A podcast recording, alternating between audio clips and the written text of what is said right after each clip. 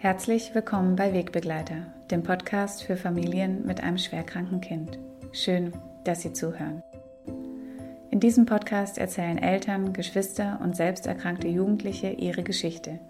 Und immer wieder spreche ich mit Experten über Themen, die für Familien im Alltag eine Rolle spielen. Ich bin Anna Lammer. Ich leite die Landesstelle Baden-Württemberg Palliativ Care für Kinder und Jugendliche am Hospiz in Stuttgart.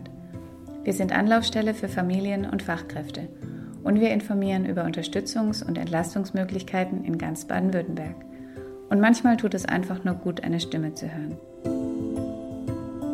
Melden Sie sich. Zusammen suchen wir einen Weg durch viele Fragen und Ungewissheiten. Sie sind nicht alleine. Vor einigen Wochen habe ich Sie als Familien dazu aufgerufen, sich bei mir zu melden.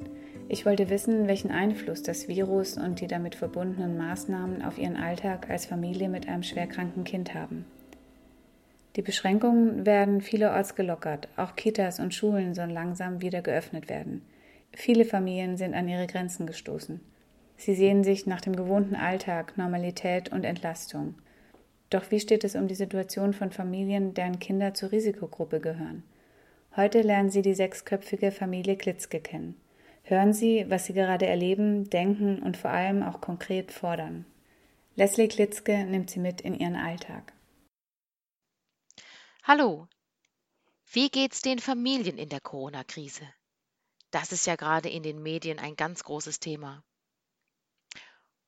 Und wie geht's den Familien mit einem schwer erkrankten Kind in der Corona-Krise? Das soll in diesem Medium, dem Wegbegleiter, jetzt heute mal Thema sein. Wie geht's uns in der Corona-Krise? Wir, das ist die Familie Klitzke. Wir sind Papa Alex, Mama Leslie und unsere vier Töchter im Alter von 1, 4, 6 und knapp 9 Jahren.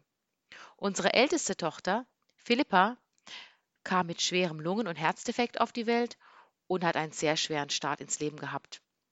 Mit jetzt knapp neun Jahren ist sie so eine bunte Mischung aus singendem Sonnenschein, kleiner Zicke, körperlich und geistig schwerbehindert, aber doch mobil und ziemlich frech, mit wenig Einsicht, aber mit ganz schön starkem Willen. Sie ist abhängig von Sauerstoff und von einer Ernährungssonde.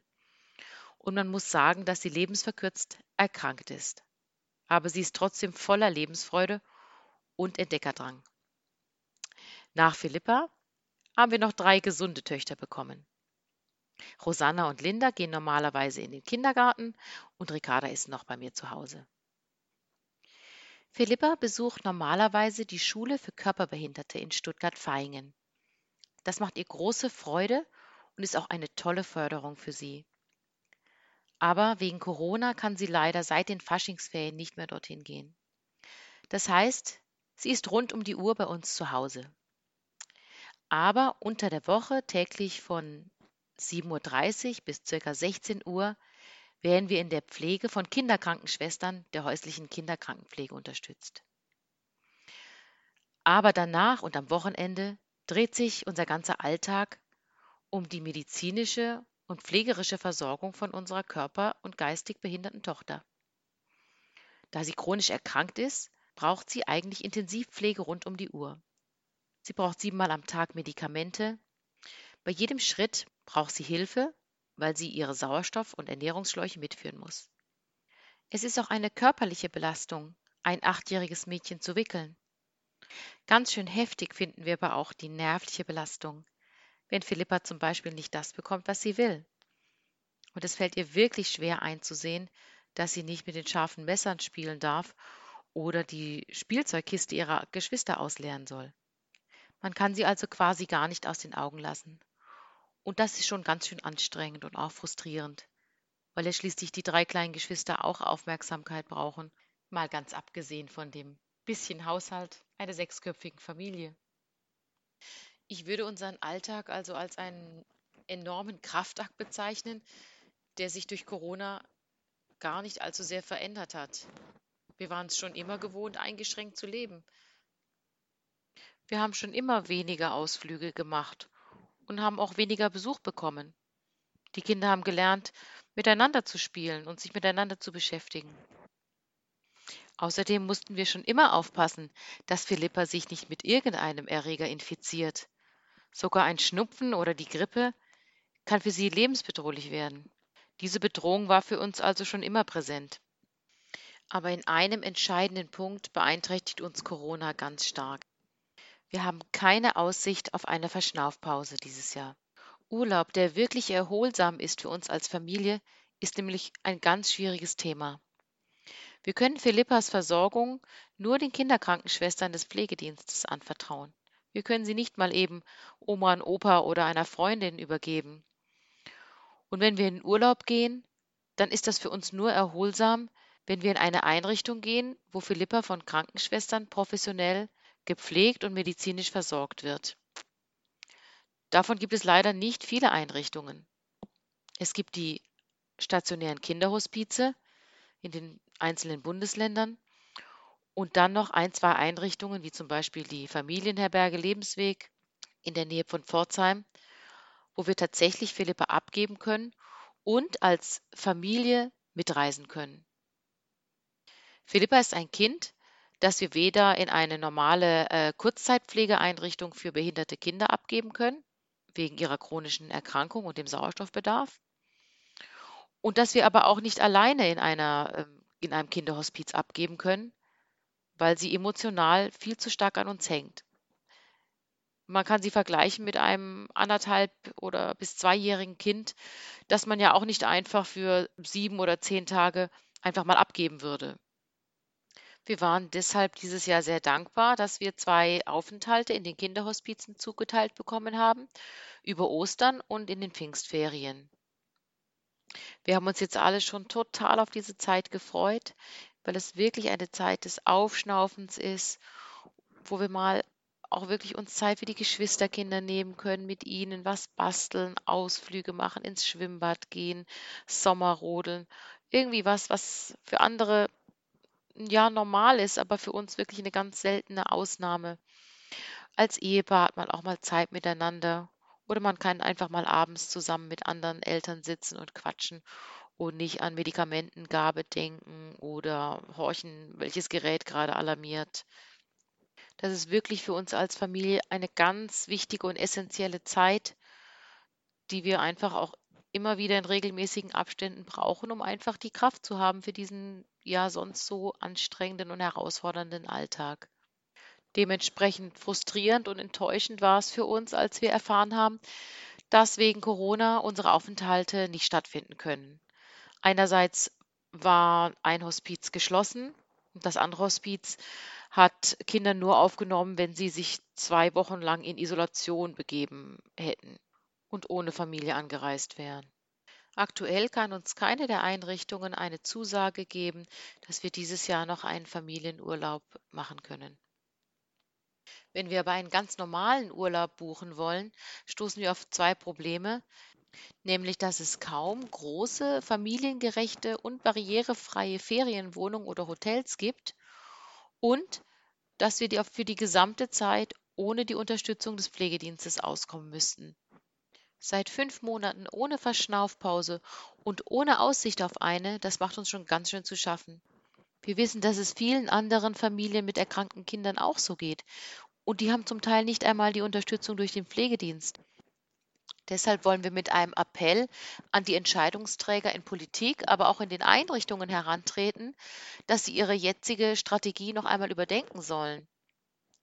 Wir Eltern brauchen Entlastung, wir Familien brauchen Erholung gerade jetzt, mehr noch als Familie mit gesunden Kindern, weil eben nur sehr wenige Angebote für uns in Frage kommen. Es kann nicht sein, dass für Kinder der Hochrisikogruppe diese Angebote alle derart heruntergefahren werden, um das Ansteckungsrisiko auf Null zu setzen. Es müssen intelligente, kreative, ausgewogene und mutige Konzepte entwickelt werden, wie die Einrichtungen wieder ihre Arbeit aufnehmen können und ihren ursprünglichen Sinn erfüllen können. Ich denke, die Leitungen der Einrichtungen müssen am runden Tisch mit den Entscheidungsträgern in der Politik sitzen, aber auch mit Eltern und gemeinsam um Lösungen ringen, um aus der Schockstarre zu kommen. Wo erforderlich, sollten Experten aus dem Hygienebereich, also aus den Gesundheitsämtern, aktiv bei der Erstellung von Hygienekonzepten den Einrichtungen zur Seite stehen. Diese haben meist eher eine dünne Personaldecke und sind auch oft nicht mit dieser spezifischen Expertise ausgerüstet.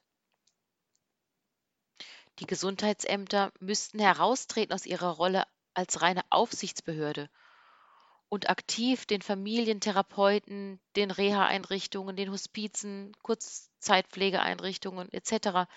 bei der Risikoabschätzung und Erstellung von Hygiene- und Schutzkonzepten beratend zur Seite stehen und sie unterstützen. Ein ganz wichtiger Aspekt hierfür sind die Präventivtests und Reihentests für Einrichtungspersonal, insbesondere im Pflegebereich, aber eben auch für die erkrankten Kinder und ihre mitreisenden Familienmitglieder. Hier müssen diese Tests vorrangig bewilligt, bezahlt und durchgeführt werden. Wir sehen darin die Chance, das Infektionsrisiko zu reduzieren und dadurch wieder mehr Freiraum zu gewinnen. Wenn Bundesgesundheitsminister Jens Spahn jetzt die Reihen- und Präventivtests ausweiten möchte, dann bitte doch zuerst auch bei den Kinderhospizen. Nur wenn Entlastungsaufenthalte auch für Familie als Ganzes stattfinden können, kann auf Dauer die Pflege der erkrankten Kinder zu Hause aufrechterhalten werden und auch das Wohl der Geschwisterkinder im Blick behalten werden. Bei einer geschätzten Zahl von 40.000 lebensverkürzt erkrankten Kindern, die zu Hause gepflegt werden, muss es auch im Interesse der gesetzlichen Krankenkassen liegen, alles zu tun, damit die Familien diesen Dienst weiterhin leisten können. Brechen die pflegenden Familien zusammen kommen um ein Vielfaches höhere Kosten auf die Krankenkassen zu als die Bezahlung von Präventivtests in der aktuellen Krisenzeit. Uns ist bewusst, dass diese Gespräche sehr intensive Zusammenarbeit erfordern und dass wir Familien unsere Ziele mit viel Hartnäckigkeit vertreten müssen. Aber wir Eltern haben kaum Kraft dafür zu kämpfen. In dieser Krise noch mehr als sonst haben wir keine Kapazitäten, keine Zeit und schlichtweg keine Kraft, Lobbyarbeit zu betreiben und für unsere Belange zu kämpfen. Solidarität und Schutz der Gefährdeten sind die großen Stichworte der Corona-Krise. Ja, wir brauchen Menschen, die solidarisch mit unseren gefährdeten Kindern und uns schwachen Familien sind und sich dafür einsetzen, für das, was wir jetzt wirklich brauchen. Es ist keine Lösung, die schwer erkrankten Kinder nur durch komplette Isolation zu schützen. Unsere Kinder waren doch schon immer gefährdet. Das ist nicht neu für uns. Wir persönlich und viele Eltern, mit denen wir gesprochen haben, haben sich für die Variante Nein zur Käseglocke entschieden. Wir wollen unsere erkrankten Kinder am Leben teilhaben lassen, zugunsten ihrer Lebensqualität und zum Wohl der ganzen Familie. Das ist ein Risiko, das wir nicht leichtfertig und auch nicht unbeschwert eingehen. Jedes Treffen mit Freunden oder Familienfeste, jedes Rausgehen, jede Veranstaltung, alles Teilhaben war für uns schon immer mit einem Risiko verbunden, dass unsere Kinder sich mit irgendwas infizieren, das für sie lebensbedrohlich wird. Mit dieser Bedrohung leben wir. Es ist immer ein Abwägen, ein sich überwinden, ein die Angst überwinden. Angst überwinden, das ist nun für ganz viele ein Thema geworden und ich glaube auch eine der größten Herausforderungen in der Corona-Krise. Auch wir haben Angst um unsere Philippa. Und je länger die Krise geht und die Ungewissheit anhält und die Belastung steigt, merke ich, wie die Angst mich immer mehr lähmen möchte. Ich muss dieser Angst etwas entgegensetzen. Ich ganz persönlich. Ich brauche den Perspektivwechsel wegschauen von der Angst, hin zu etwas, was mir Halt und Geborgenheit gibt. Für mich persönlich ist das Jesus Christus. Das gibt mir wieder Frieden und Zuversicht, dass ich mir vor Augen halte, Jesus sieht mich und er kennt meine Gedanken. Ich weiß, er trägt mich auch in schweren Zeiten wie diese. Ich weiß, ich kann ihm vertrauen. Ich weiß, er hat Philippa wunderbar gemacht. Ich weiß, er hat ihr Leben in der Hand. Ich weiß, er hat den Tod besiegt. Und ich weiß, Philippa wird eines Tages bei ihm sein. Das ist mir durch Corona noch bewusster und wertvoller geworden. Ich brauche ein festes Fundament gegen diese Unsicherheit. Und ich brauche eine Hoffnung gegen die Verzweiflung. Ich brauche Vertrauen gegen die Angst. Ich habe das in Jesus gefunden. Ich bin unglaublich dankbar dafür. Ich wünsche uns allen, dass nicht die Angst unser Verhalten und unsere Entscheidungen in dieser Krise prägen wird. Wir brauchen Vorsicht, Rücksicht und Besonnenheit. Denn wenn es hoffentlich bald wieder möglich ist, wollen wir auch wieder den Mut haben, zusammenzukommen, teilzuhaben und mitzumachen. In diesem Sinne, bis hoffentlich bald.